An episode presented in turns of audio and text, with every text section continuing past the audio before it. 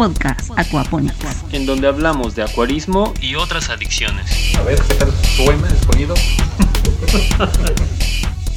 Saludos a todos, estamos en un nuevo capítulo del podcast Aquaponics. Esta vez estamos con buen amigo, don Arnaldo. ¿Cómo está? Buenos días. Buenos días, Paco. Dime, ¿qué tema vamos a tratar hoy? Hoy vamos a platicar de muchísimas cosas, entre ellas reproducción de peces, que es algo que sé que a usted le encanta y que tiene un montón de experiencia. Platíquenos, ¿cuántos años tiene reproduciendo peces? Mira, Paco, la primera pareja de ángeles que tuve fue en el 1974. Y si sumamos de allá a la fecha, pues son algunos años. Sí, es un buen. No siempre fue tiempo completo dedicado a los peces, pero una buena parte del mismo sí fue en producción de peces. Nunca tuve una tienda de venta, sino que lo que hacía era que producía y vendía mayorista. De hecho, usted tiene más tiempo produciendo peces que yo en el planeta. Es, es muy probable, es muy Sí. probable. Sí, sí. ¿Qué especies ha reproducido?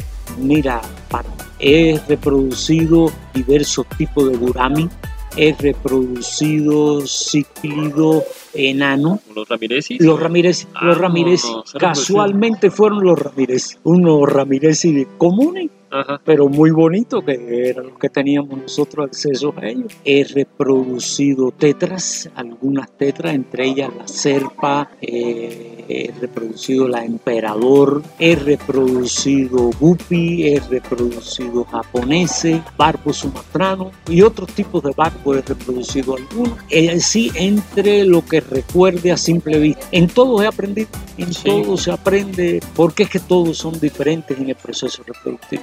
Bueno, pues una de las razones por las cuales eh, lo invitamos, y de hecho aprovecho para agradecerle que aceptara la invitación, es porque eh, muchos de nuestros clientes y seguidores eh, obviamente empiezan con el acuarismo por el gusto de tener un acuario en casa, pero a veces sucede de manera accidental que se les reproducen, a veces por el aprecio que se tiene o, o lo mucho que se disfruta una especie, y empieza a estar la inquietud por reproducir.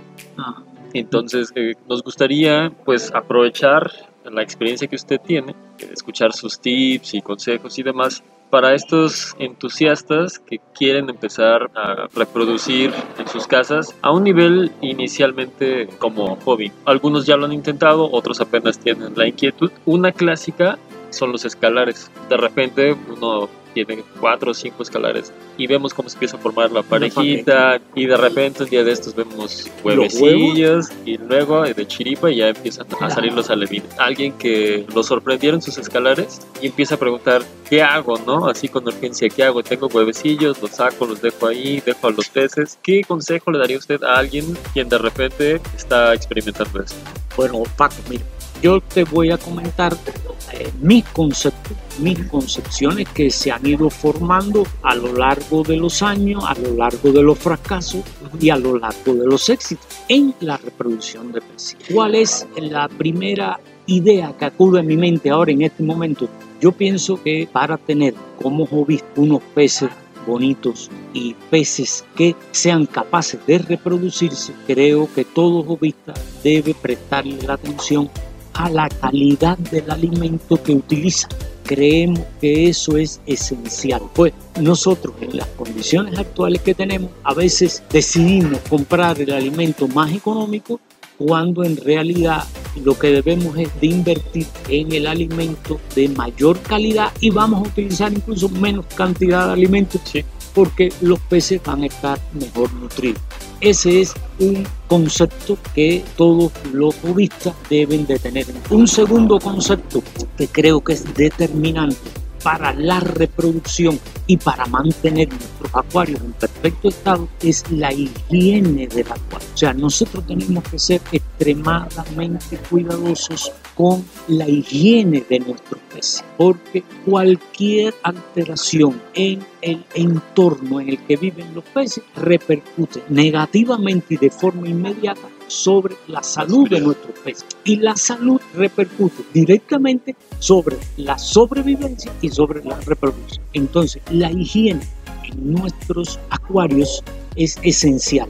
Y el primer elemento que tenemos que tener en cuenta para mantener una higiene correcta es no alimentar en exceso. O sea, que no haya un exceso de materia orgánica presente en el acuario. Ese es el segundo elemento. Y el tercer elemento, que aparentemente no sé por qué, nosotros transportamos a veces las ideas de un entorno natural a nuestro acuario. En un entorno natural los peces tienen un agua permanentemente circulando en cambio y con características relativamente estables, excepto en las épocas de lluvia. Nosotros tenemos que acercarnos lo más posible a ese concepto, pero nunca pensar que lo vamos a lograr, porque nuestro acuario tiene un agua estancada. Entonces, esa agua estancada le sumamos la alimentación, le sumamos la higiene y obligatoriamente nos pide un reciclaje de agua. ¿Qué cantidad de agua reciclamos en nuestros acuarios? Unos hablan de 30%, otros hablan de 25%, otros hablan de un 20%.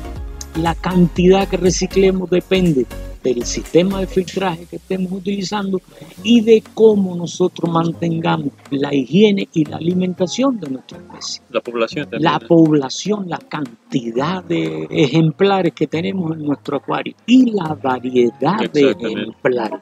Ese es un problema que nuestros acuaristas tienen que prestarle atención. Sí. A veces piensan que el acuario es más lindo cuando tiene todas las variedades habidas y por haberes en el, en el mercado.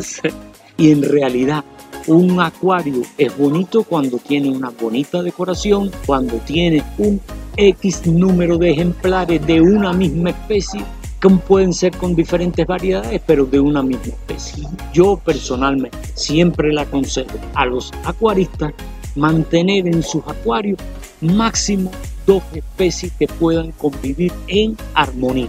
Compatibilidad, ¿no? que tengan compatibilidad en parámetros físico, químico, ese es un aspecto. Ahora, saltando al tema de los ángeles, los ángeles tienen una particularidad. Ellos, mientras no están desovando, mientras no tienen nido, son armoniosamente organizados en un acuario.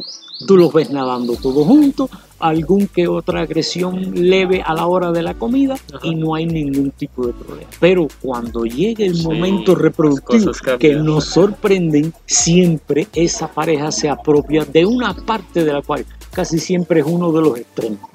Y en ese extremo, que es donde ella va a depositar sus huevos y va a tratar de reproducirse, no deja entrar a nadie más sí, Y si entra, y si entra no pues, va a mor, no va a tener mordisqueos. Y, entonces, ¿qué sucede? Con los ángeles tenemos dos opciones para reproducirlo. Una de forma natural, que es cuando los padres crían a sus hijos, y otra de forma artificial, cuando el jovista decide criar a los hijos de los ángeles. De forma natural, cuando están en un acuario, tienen que permanecer solos. No pueden tener otros ejemplares de otras especies o de su misma especie que estén entorpeciendo el proceso de desarrollo del niño. ¿Qué sería más recomendable? ¿Dejar a la pareja y sacar a los demás?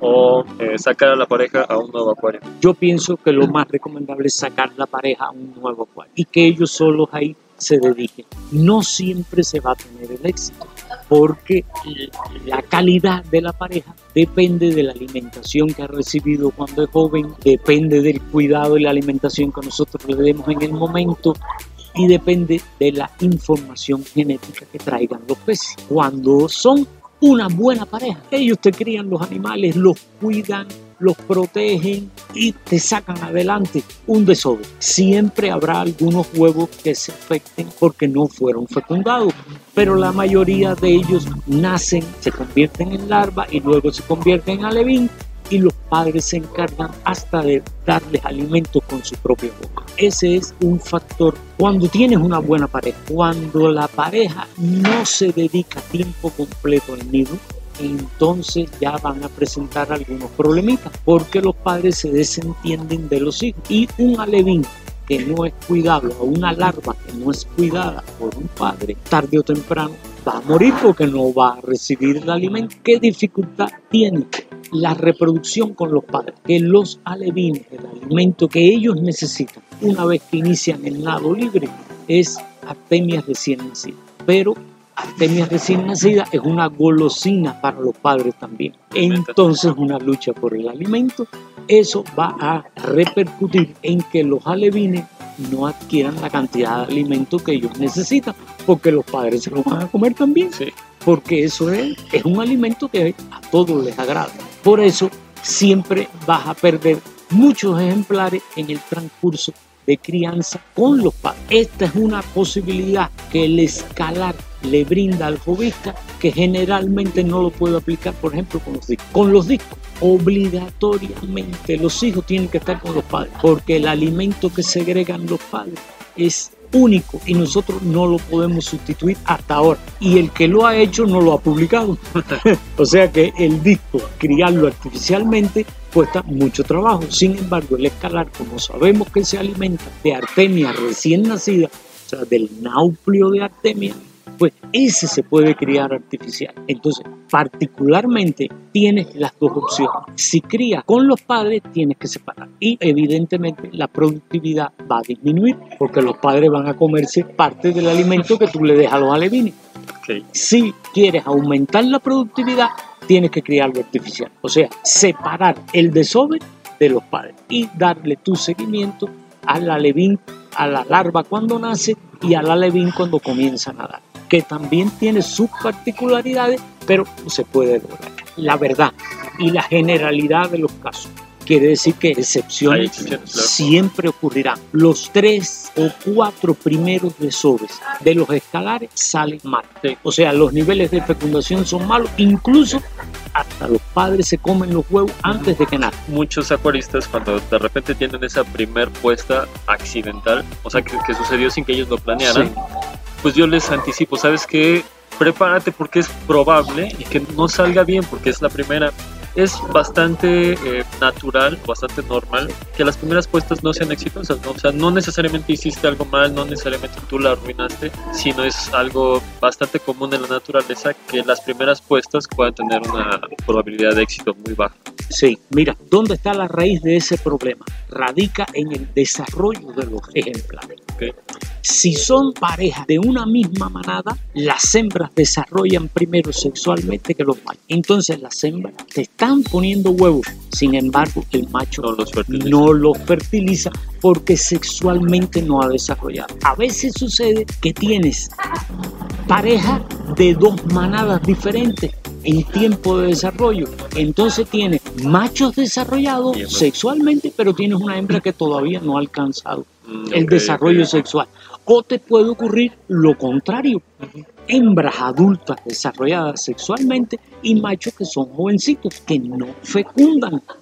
Entonces tienes que darle un tiempo a que ambos se estabilicen o logren el proceso de fecundación del desove. La hembra con sus huevos listos para recibir los espermatozoides y el macho listo para aportar los espermatozoides que sean capaces de fecundar.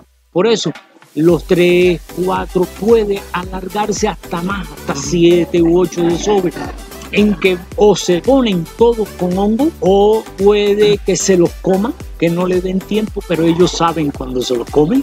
O sea, no es que la pareja sea mala porque se come el huevo, sino porque ellos saben que ese huevo no ha sido fecundado y entonces se alimentan Sí, de ellos porque es fuente- proteína, claro. aprovechan la proteína. Y otro caso que se nos puede dar, que es también ocurre frecuentemente, dos hembras Ajá, cuando tú tienes el desove de dos hembras, no va a haber fecundación. Obviamente. Y sin embargo, el nido va a ser inmenso, grandísimo. incluso el, el ritual, ¿no? O sea, me, me consta que lo hace, o sea, que pasa la primera hembra, pone los huevos Pone- y detrás viene la otra como si estuviera Como si fertilizando, ¿no? estuviera fertilizando. Sí. Entonces, en eso el jovista tiene que ser muy observador. Ajá. Y ahí entramos en otro clásico de esto de la reproducción de escalares, eh, la identificación de macho y hembra. Ah. Hay un montón de, De criterios. ajá, de criterios, mitos, algunos sí son acertados o no. Me gustaría hacerle la pregunta, en cuanto a su opinión, ¿hay una forma infalible de identificar cuando un escalar es macho y hembra? Sí, hay una sola. Ajá. Una y ocurre en el momento del desove. Mira, la hembra, como lo que deposita son huevos, su órgano reproductor es una especie de tubo mucho más ancho que en el macho. Y ese tubo tiene que ser más ancho porque lo que bota son huevos. Entonces el macho, como lo que aporta son espermatozoides, Más el tubito del desove del macho es más estrecho, más chiquito y generalmente está inclinado hacia atrás o perpendicular a la curvatura del perfil del pez. Eso es infalible, ahí no hay pérdida, hay que estar observándolo. Incluso no necesariamente tiene que ser el momento de desove. Cuando mejor se ve es posterior al desove, porque la hembra ha botado todos los huevos y tiene todo el oviducto, que es como se llama, lo tiene afuera y se le nota después, eso se recoge un poco, pero cuando ha terminado el desove lo tiene afuera y se ve, se ve a simple vista que es mucho más grande para peces de la misma edad más o menos. Porque cuando tienes una hembra joven y un macho adulto, ya el macho adulto tiene un espermaducto un poquitico más grande que lo habitual y entonces te puedes confundir con la hembra. Pero en realidad el mejor de los criterios y el que nunca falla es robar el nido y esperar a que nazca. Tú tienes que robar el nido y si tú ves al menos una larva que nace, ya tú sabes que tienes una pareja. Si en el nido que tú robaste no nace nadie, ya tú sabes que ahí O eran las dos hembras. o eran las dos era- hembras o era un macho, muy macho, joven. ajá, sí. Y entonces tienes que esperar un segundo desove y un tercer desove. Pero ese sí es infalible. Cuando hay un nacimiento, uno solo, uno solo que nazca, ya tú sabes que tienes la pareja. Entonces lo que tienes es que darle tiempo a que desarrolle sexualmente. ¿Qué tamaño de acuario recomendaría usted como para tener una pareja reproductora? Si estamos en este proceso de, ok, ya, ya tuvieron una Sí. primera puesta, sí, sí fue fértil, pero Sí. no fue exitosa, tal vez eran primerizos o cualquier otro factor. Entonces, ¿en qué tamaño de acuario, con qué condiciones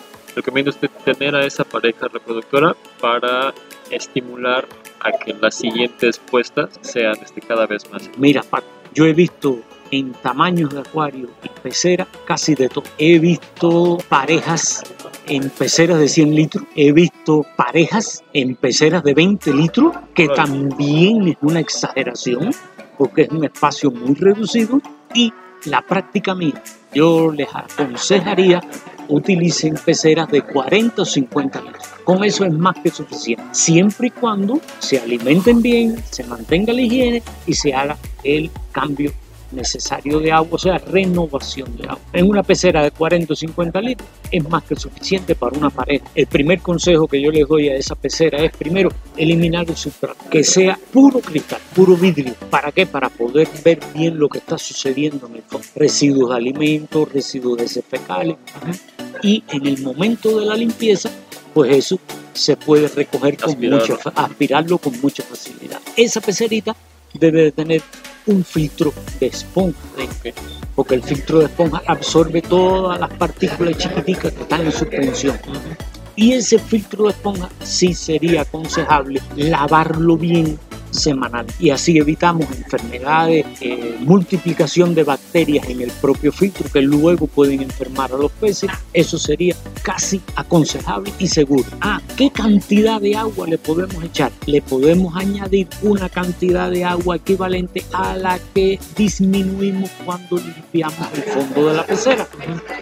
Si el producto en las consecuencias de la limpieza del fondo originó un litro o dos litros de agua, Eso. eso es lo que nosotros le añadimos. Bueno, hablando de escalares, eh, la temperatura, ¿qué tan importante es para estimular a la reproducción y para el cuidado de las Ah, crías? mira, Pac, ese es otro problemita que sus orígenes están en la mentalidad que se transporta al entorno donde viven los peces. Entonces los escalares siempre los asocian con Brasil, siempre los asocian con el Amazonas y siempre los asocian con alta La práctica es que nosotros tenemos un agua estancada, un agua que no se está renovando.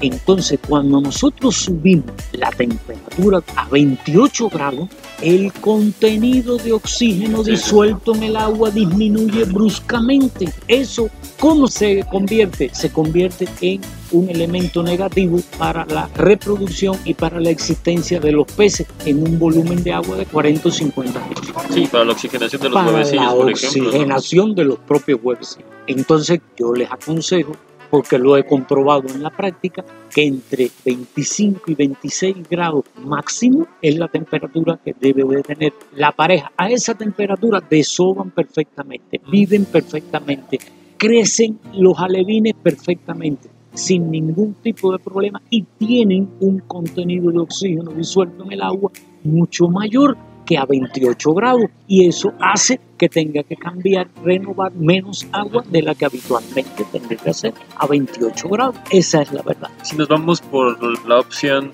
de separar a las crías de los padres, ¿qué tamaño de acuario nos recomendaría tener? Mira, mi experiencia y lo que he visto que se puede hacer es que otros criadores han hecho, o sea, no es lo que yo hago nada más.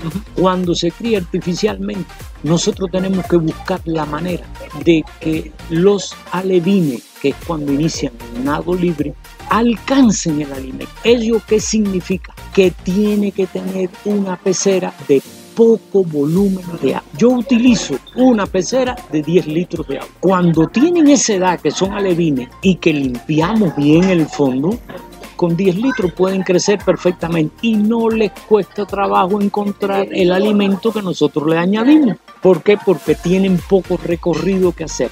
En la medida que ellos van creciendo, que ya ellos sean capaces de buscar el alimento en un área más alejada del punto donde se concentran, o sea, que recorran toda la pecera, que recorran todo el fondo, que suban, que bajen. Cuando ya los alevines están más grandecitos, eso ocurre más o menos cuando tienen una semana, 10 días de nacido, que ya están mucho más fuertes, ah, entonces nosotros podemos hacer el movimiento en una pecera un poco mayor de 40 litros. Incluso es aconsejable porque el animalito tiene más recorrido y estimula el desarrollo físico, se ejercita, pero siempre van a encontrar el alimento. ¿Por qué? Porque tienen fuerza para eso. Pero cuando son chiquititos, cuando están acabados de nacer, que son alevines, yo les aconsejo una pecera pequeña de 10 litros máximo, no más. Lo que sí tener el control de la cantidad de alimento que se le da, porque si le echamos más larva de lo que ellos van a consumir, también entonces estamos contaminando el agua de poco volumen donde ellos están viviendo. Ok, entonces empezamos con una pecera de 10 litros para la primera semana o 10 días, luego nos brincamos a una de 40 litros. Después puede ser una de 40. ¿Y cuánto tiempo más o menos podrían estar allí? Ya ahí en una de 40 pueden permanecer hasta que abran, hasta que ya sean escalaritos. Ok, más o menos una puesta promedio de escalares, ¿cuántos son? Para que tengas una idea, en condiciones normales, con una pareja ya madura sexualmente, para un aficionado se pueden lograr entre alrededor de 100 ejemplares en cada de. Puede que logre un poquito menos en dependencia de la habilidades que vaya adquiriendo en el proceso de alimentación y el alimento que se le da, que es el que mayor sobrevivencia logra en un desove, es el núcleo de artemia en las condiciones en que nosotros estamos. Ya el alevín que come el núcleo de artemia, ya ese tiene probabilidades de seguir su desarrollo. Pero aún así, dándole el núcleo de artemia, como ellos nacen en diferentes momentos, no nacen todos a la vez. Quiere decir, tienen una diferencia de desarrollo de un par de horas, de tres horas, que para nosotros es insignificante, pero para ellos es muy significativo. Porque eso significa el que nació primero va a comer inmediatamente y el que nació último tiene la boca más chiquitica y ese posiblemente o coma menos o no alcance a alimentarse. Y esas son las mortalidades que nosotros vamos a encontrar cuando pase el tiempo. Entonces también sería buena idea como ir separando por tamaños. Obligatoriamente hay que hacerlo. ¿A partir de qué etapa? ¿Desde la de 10 litros o ya cuando No, no, ya cuando sean escalaritos ya. Porque es que la manipulación cuando son pequeños eh, siempre se estropea. No, eso es preferible que mueran algunos por desnutrición que, por, intervención. que por intervención no Pero con esos que pueden morir y nosotros suministrando el núcleo de artemia un, un jovista puede lograr entre 50 y 100 ejemplares. Ok, y después de la de 40 litros, ¿qué seguiría ya? ¿Un acuario más grandecito? Ya, cuanto más grande mejor. Cuanto más espacio, más probabilidad de que crezca más rápido. Siempre y cuando o sea, que no crean que el espacio es sinónimo de crecimiento. El espacio, el espacio es complemento de la alimentación. En primer lugar, tiene que tener una alimentación buena y luego el espacio. Fíjate en ese orden de prioridad. O sea, no es al revés, porque piensan que les van a crecer rápido cuando los pasan nada más que a una pecera de 100 o 200 No, litros. mágicamente por el No, tamaño. no, no, no, no. Mira, la práctica me ha dicho que debe de utilizarse la misma agua en todos los casos. Si vas a sacar de la pecera comunitaria, vas a robar el nido y lo vas a llevar a una pecerita de 10 litros, tienes que utilizar la misma agua de la pecera comunitaria, sobre todo cuando trata de desarrollo embrional. Y cuando lo pasas de ahí al siguiente paso, también vas a utilizar la misma agua. ¿Cuál es la estrategia? Que tú vas a renovar el agua de la pecerita donde están los alevines, tú la vas a renovar con un agua X, que yo no sé cuál es en este momento, pero que tú la vas a tener separada en un estanque o va a ser el agua del tinaco. Si tú renuevas con agua de tinaco, cuando vayas a pasar a una pecera de 40 litros, ¿qué es lo que tú haces? Tú llenas al menos el 50% con agua de tinaco y, o más, el 60 o 70% con agua de tinaco. Y el resto le echas el agua de los 10 litros donde están los alevines. Y de ahí lo pasas a la pecera de 40. El agua fresca siempre estimula. Fresca, fíjate que no estoy hablando de agua reciclada.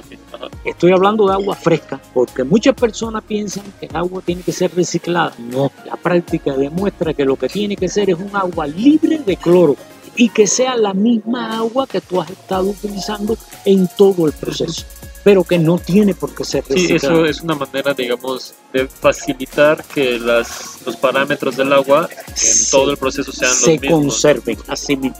Esa es la esencia, la idea es conservar los parámetros físicos químicos del agua y que sea agua fresca. El agua fresca, todos los peces la agradecen, grandes y pequeños. Sí, sí, también este, aclarar el punto de que cuando dice agua fresca habla de las condiciones de contaminación, o sea que esté relativamente sin todo el contenido orgánico que podría tener un acuario. que podría tener un acuario. habitado. Así.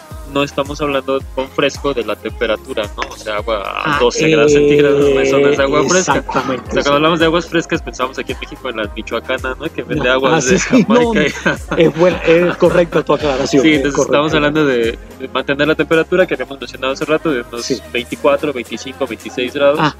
pero fresca en cuanto a... Y que la dureza se mantenga, Sí. y que el nivel de acidez se mantenga, se conserve, Sí. que tenga poco o prácticamente ningún contenido de materia orgánica. Ajá. Mira, Los Ángeles son productivos. Ujú. Son productivos. Un aficionado puede lograr 50 o 100 ejemplares siempre y cuando siga estos consejos que le estamos dando. ¿Y qué hacer con ellos? Bueno, si la esposa te permite, Conservar o el marido, Ajá, o el que revés, claro, claro. pues, te permite, o la mamá, ¿no? o la Estamos mamá, vaya que usted a saber que pueda. Si tienes la posibilidad en general de ubicar esos 50 o 100 en una pecera, vas a tener un paisaje Sí, un entorno, vas a crear una distracción que te va a bajar las tensiones, el estrés del día y que vas a sentir una gran satisfacción de verlos nadar en manada. Esa es una gran satisfacción que tiene la crianza del ángel y de todos los peces. Cuando ves cantidad moviéndose todos unidos en una pecera. Los ángeles son voraces, pero ¿qué me ha demostrado la práctica? Que cuando se utiliza un alimento altamente proteico, la cantidad que necesitan para vivir y crecer y tener los colores es muy, pero muy, muy inferior a lo que habitualmente nosotros hacemos. De hecho, uno de los problemas que tenemos y que todavía uno a veces tiene es que cuando suministra alimento a los peces lo compara con lo que tú comes y tú no puedes comparar lo que tú comes con lo que come un pez.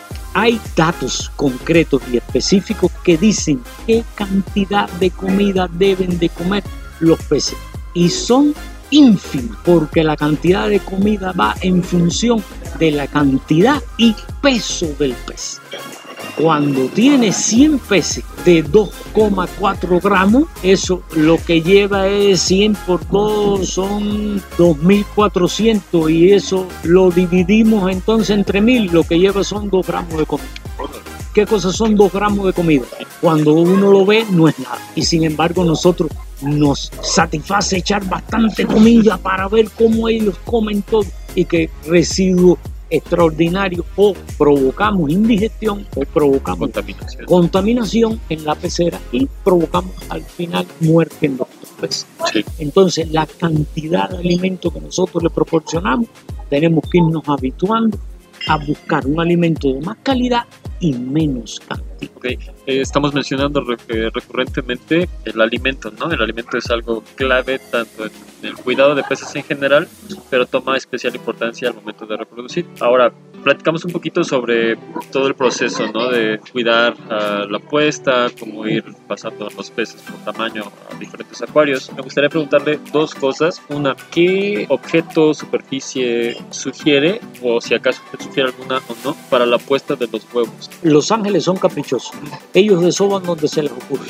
Ok, A veces eh, tú le pones una paleta y ellos desoban el vidrio. Sí, y en el de abajo, ¿no? Es más difícil. Una vez tú le pones la paleta y ellos desoban el filtro. Ajá. Entonces, calentador, ellos en el calentador, ellos son un poco caprichosos. No obstante, hay que tratar de educarlos, eliminarle todas las posibilidades, cuando tienes una pareja, eliminarle todas las posibilidades de elección de desove, del lugar de desove, y dejarle nada más que una opción o dos opciones para desovar, quizás en lugares diferentes. Ellos van a seleccionar uno u otro pero van a desovar en la paleta que tú le pones. Esa paleta puede ser de plástico en forma de hoja, puede ser de plástico en forma rectangular, generalmente puede ser hasta una pizarra. Una roca de pizarra, los he visto desobando en roca de pizarra, pero que para nosotros es incómodo trabajar una roca con el vidrio, porque se nos cae de la mano y rompe la pizarra. Entonces, lo más aconsejable es utilizar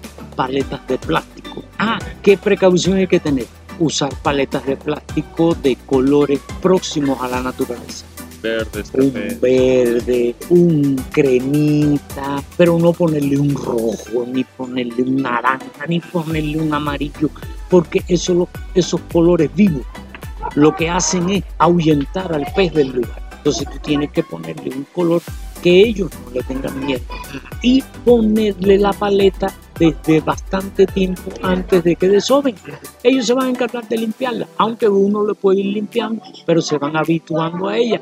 Ya después que desoben una vez en la paleta, ya van a seguir desobando en esa paleta, en ese lugar. Sí, y es que ese es el otro factor, que cuando ya tenemos una pareja formada, yo recuerdo cuando tuve mi acuario en casa con escalares, que me sucedió lo que le sucede a todos, que tienes la puesta de manera accidental. Uno, me di cuenta que estimulé las puestas precisamente por alimentar con alimentos vivos y la otra es que una vez que hicieron la primera puesta lo agarraron de deporte, o sea, cada 10 días Cada- empezaba a tener puesta. Así mismo. O sea, la frecuencia de desove está vinculado con la edad de los padres y está vinculado con la alimentación. Si tú le das alimento vivo, rico en contenido proteico, en vitaminas, en, en lípidos, pues esa pareja te va a desovar cada 10 o 12 días. Es lo más probable que ocurra. Hay variedades cuidado con esto, porque hay variedades de ángeles que el ciclo de desove es más extendido. O sea, no es cada 10, 12 días.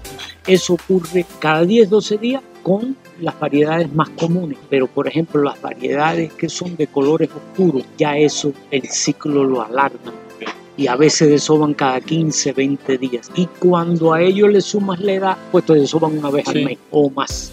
Sí, lo mencionaba por el hecho de que regreso al, al caso hipotético de jovista, o sea, no alguien que está intentando ya hacerlo de manera comercial, ¿no? En ese caso, pues sí, trata de sacar todas las puestas que puedas, obviamente cuidando la integridad de tu pareja reproductora, pero para un jovista en casa que quiere hacer la prueba y, y tener esta experiencia de sacar adelante la puesta, pues algunas puestas las vas a tener que dejar que ellos mismos se las vuelvan a comer, ¿no? Porque no vas a poder estar sacando adelante todas las puestas a menos que pretendas dedicarte a eso. Sí. Y ahora el otro asunto, lo del alimento, ¿cómo le sugeriría usted a alguien prepararse? Porque una de las clásicas fallas es que tienes la puesta y quieres salir corriendo a comprar alimento. Mira, Paco, primero, un alimento tienes que tener listo en la mano para los padres, un alimento rico en contenido proteico. Ese contenido proteico que yo te estoy hablando tiene algunas aristas que las personas generalmente no conocen.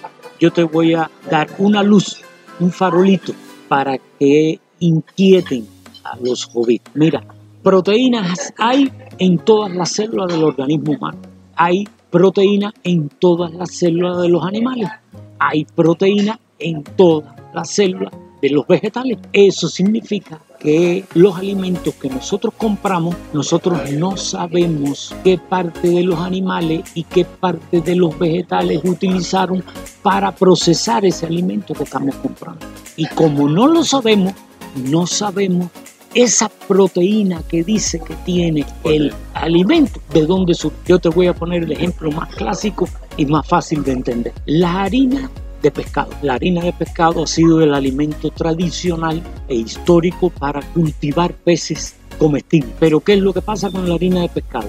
Si tú haces una harina de pescado basada en las aletas, en el esqueleto, en la cabeza, en las espinas, lo que tú estás aportando como proteína es una proteína que el pez no es capaz de digerirla. Y entonces puedes tener un alimento con 90% de proteína, pero es una proteína que el pez no puede digerir. Entonces eso es nada más que para llamarte la atención.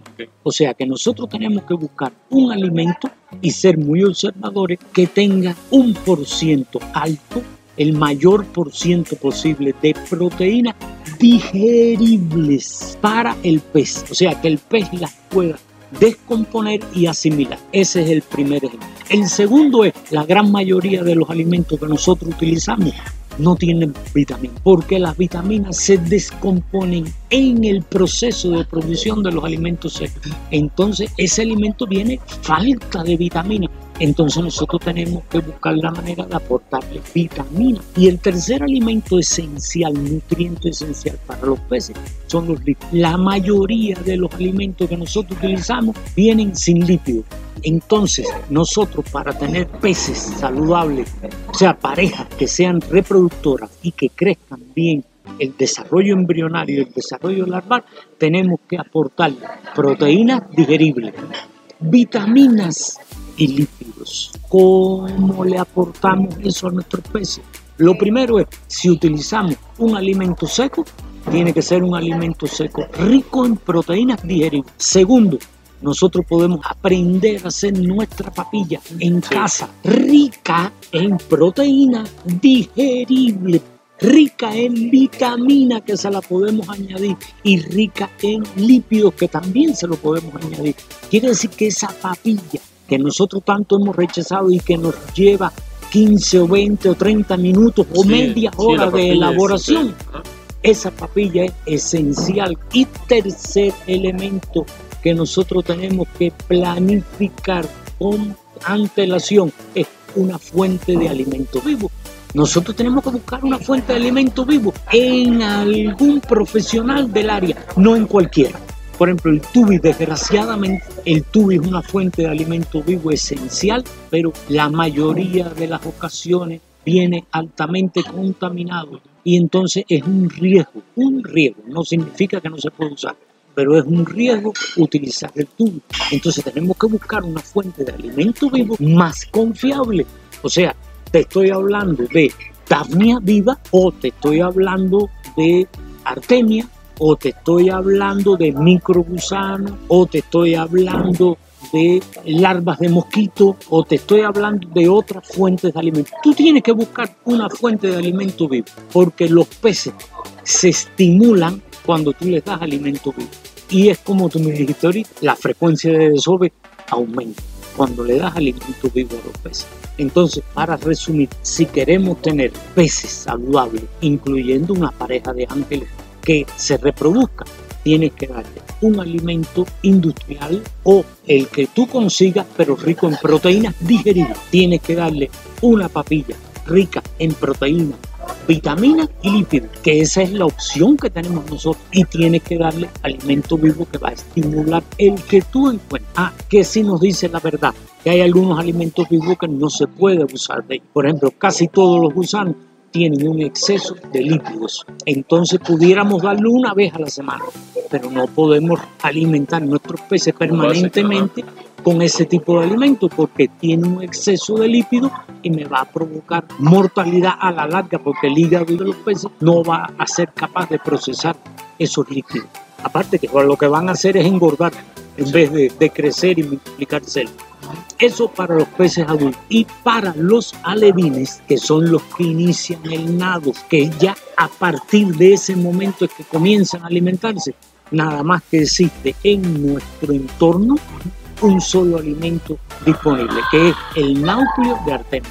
Nauplio es Artemia nacida con 24 horas, no la que tenga 30 ni 38 horas ni 48 horas. Ya esa artemia de 30, 40, 48 horas, el alevín no se lo come, porque no le cabe por la boca. Tiene que ser una artemia nacida de 24 horas para abajo, entre 18 y 24 horas. Que básicamente lo recomendable es que eh, se tenga el quiste de artemia disponible Tienes que tener y tú estar preparando diario y tú lo días. preparas a diario y se lo das a Incluso lo que consumen es una cantidad despreciable, o sea, es despreciable. Cuando tú ves lo que ellos consumen, un poco de quiste de artemia te dura una eternidad para el hobby, porque no, no consumen nada.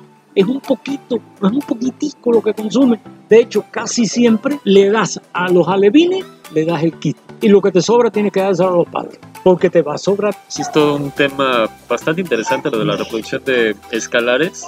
Creo que es una de las especies que nos permiten hacer la reproducción sin tanta infraestructura, sin tanta complicación. Mira, Paco, eh, yo tuve una plática sobre escalares grado show. ¿Qué significa el escalar grado show? Aquel que tiene determinadas características que no son comunes a todos los escalares. Por ejemplo, una aleta doblada, ya ese es un escalar deformado porque tiene la aleta doblada. El escalar grado show tiene que tener las aletas rectas. ¿Cómo se puede lograr escalar grado 8? Se puede lograr aplicando dos conceptos. Primero, conocimientos de genética. Y segundo, conocimientos de selección. ¿Qué significa conocimiento de genética? A grandes rasgos te puedo decir que todas las variedades de ángeles son producto de mutaciones. O sea, tengo una mutación y tengo una determinada variedad de ángeles. Esas mutaciones las hay que son dominantes y las hay que son recesivas. ¿Qué significa dominante? Significa que cuando tú cruzas una mutación recesiva con una mutación dominante, los ejemplares que te van a salir van a salir dominantes. O sea, las características externas del gen dominante. ¿Dónde entra ahí? Tú tienes que saber cuáles son las mutaciones recesivas y cuáles son las mutaciones dominantes. Eso tienes que saberlo para poder darle seguimiento a un logro específico que tú pretendas. Y segundo, el tema selección. Tú tienes que ir seleccionando siempre de los hijos los que tienen el rasgo que tú le quieres dar seguimiento y tratar de cruzar hijo con padre, no hermano con hermano.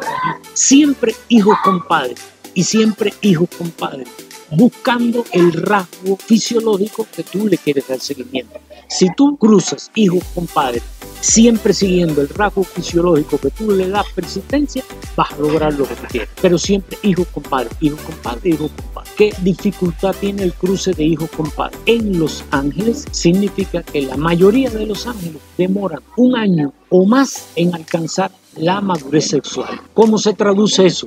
Que tú tienes que esperar para cruzar hijos con padre, tienes que esperar un año Sí, o más. sí ese es un proyecto a largo En- plazo. Es un proyecto a largo plazo. Y entonces, el próximo cruce tienes que esperar otro año y pico más. O sea que estás tres años para Persiguiendo. persiguiendo una línea. Ese es el problema. Entonces, si tú no alimentas bien a los padres, ¿qué te pasa? Que lo que vas a tener son hijos, pero el padre se te murió. Sí. Entonces no vas a poder hacer el retrocruce. Entonces tienes que alimentar bien para que al menos puedas hacer el retrocruce dos años seguidos. Para que crucen nietos con abuelos. Eso. Y es una dificultad. Cuando estamos hablando de peces de ciclo de vida más corto como el beta, el concepto es el mismo los guppies, ¿no? o los guppies, el concepto es el mismo, pero el tiempo se te acorta, entonces tienes que alimentar bien para que te dé el margen de poder cruzar los hijos con los padres, los hijos con los padres, porque si no se te mueren los padres y nada más que te quedan hijos. ¿Ves? Esa Sí, es sí. una de las Es cuando se dificultades. empieza a, a poner complejo el Ah, asunto. ¿no? ahí Y es cuando tienes que decidir desde el inicio si vas a hacer algo Ah, a largo plazo o simplemente es una experiencia rápida, ¿no? Para disfrutarlo. Porque sí, sí tiene su complejidad. la genética también es caprichosa Sí, y a repente hay veces sorpresas. y a veces nosotros tenemos ejemplares que no sabemos los orígenes. Ujú, Entonces, cuando lo introducimos en nuestro mundo, me salen maravillas, Sí, porque no sé lo sí, que son trae, genes que vienen guardados. que vienen atrás. ocultos Ajá. ahí y que no sabemos. Bueno, pues eh, digo, ni siquiera sé si lo mencionamos, pero es evidente, don Arnaldo, él es de Cuba. ¿Cuánto Sí. tiempo tiene aquí en México, don Arnaldo? Mira, llevo ya, estoy terminando el séptimo año añitos. de estancia aquí. Ya, ya yo tengo la nacionalidad mexicana. Ya yo soy mexicano. Ya somos paisanos. Ya somos paisanos ya. Hombre, pues le agradezco muchísimo que nos aceptara la invitación. Te vamos a dejar por allí toda su información para que los interesados puedan ahondar más en todos estos temas que sin duda son profundos. Y pues bueno, agradecemos a todos por estarnos escuchando. Ya saben, estamos en Aquaponics y queremos ayudarte a hacer acuarismo inteligente. Saludos. Salud. Podcast Aquaponics. Conoce más de nosotros en aquaponics.com. y síguenos en nuestras redes sociales.